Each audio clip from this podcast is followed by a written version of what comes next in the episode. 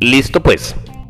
Que la fotosíntesis iba a formar la biomasa del planeta. Que usted decía, bueno, yo tengo una semilla en mi mano y esa semilla que es tan pequeñita, yo la boto a la tierra y ¡pum! Por obra y gracia del Espíritu Santo va a formar una planta sin un árbol que tiene 10 toneladas. La pregunta es de esas 10 toneladas de materia de dónde salieron. Es que se hizo la fotosíntesis y se formaron azúcares y esos azúcares empezaron a ser la estructura de la planta. Ahora no solo fueron azúcares, fueron otras macromoléculas que vamos a ver hoy. Entonces la idea del trabajo de hoy es lograr de alguna manera entender qué moléculas están componiendo los alimentos. Cuando veamos eso vamos a ver que las moléculas que componen los alimentos son las mismas que componen los cuerpos humanos y son las mismas que componen los seres vivos. Entonces la van a ser muy fácil.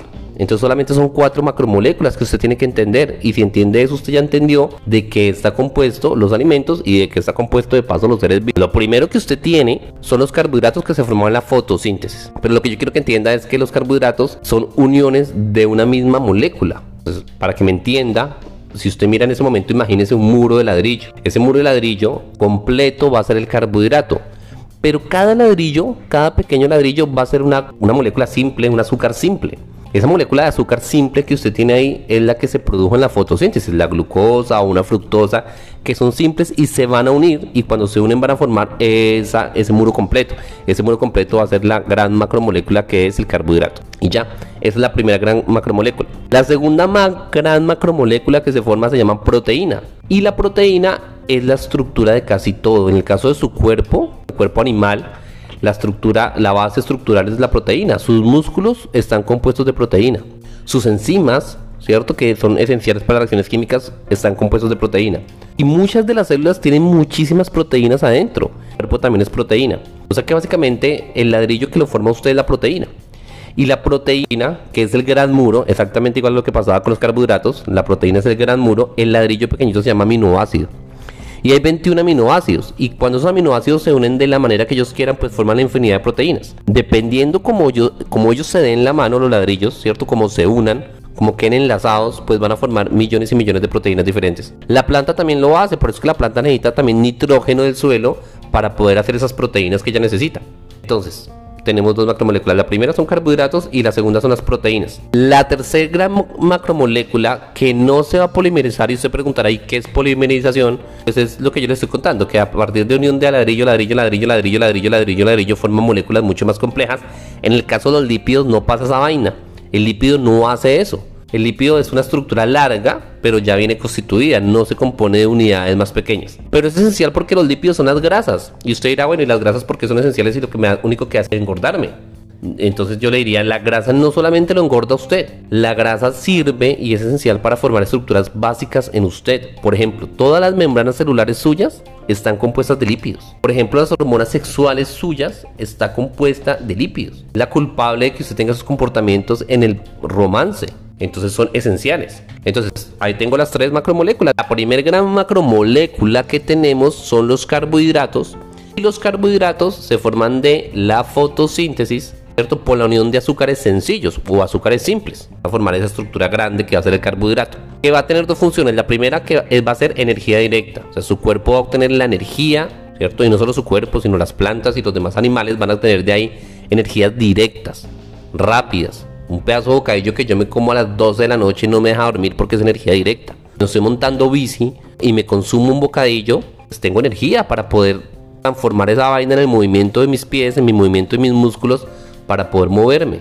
Pero aparte de energía, también son estructurales, forman parte en las membranas, parte de las células, muchas partes, por ejemplo, en la planta, como por ejemplo la misma estructura de ese árbol grueso y de esa madera, es a partir de carbohidratos. Entonces, pues ustedes verán lo importante que es. Las proteínas, que son la segunda macromolécula, son importantes porque yo, ya no van a tener energía, aunque en su cuerpo, en el metabolismo, se podrían convertir en energía. Su función principal no es esa, su función principal son muchas. La más importante de todas es que es la estructura de su cuerpo. Recuerde que sus músculos, que cuando usted se come un pedazo de carne está consumiendo proteína, porque ese músculo tiene mucha proteína.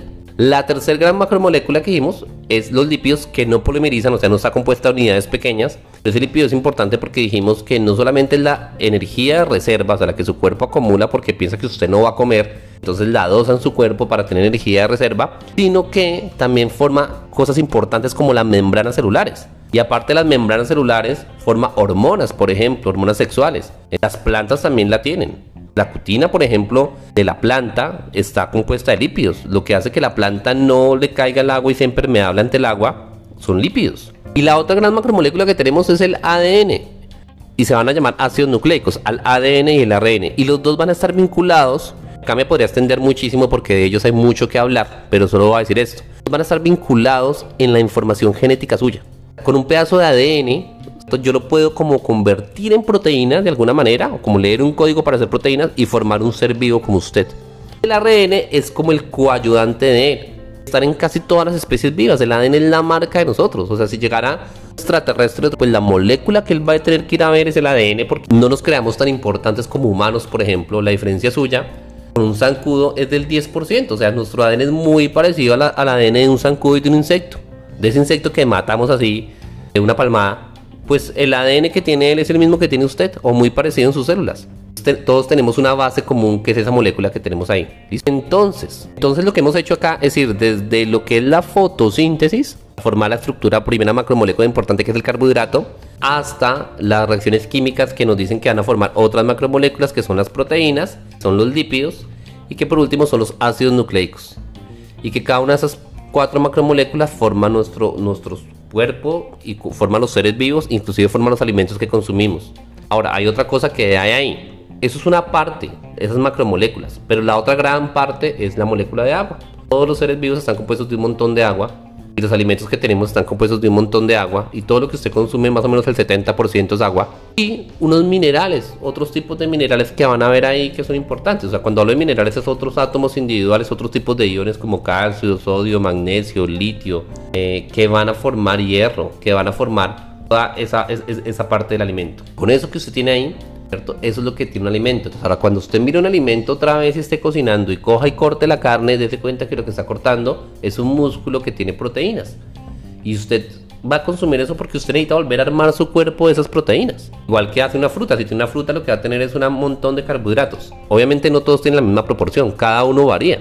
Si uno tiene un pedazo de carne, tiene más proteína. Si uno tiene una fruta, tiene más carbohidrato. Y dependiendo del alimento que usted tenga, pues va a tener una variación. Pero va a tener los cuatro macromoléculas principales. Bueno, algunas no van a tener, por ejemplo, si no tiene células, pues no va a tener ADN y ARN. No va a tener ácidos nucleicos. Pero generalmente lo que usted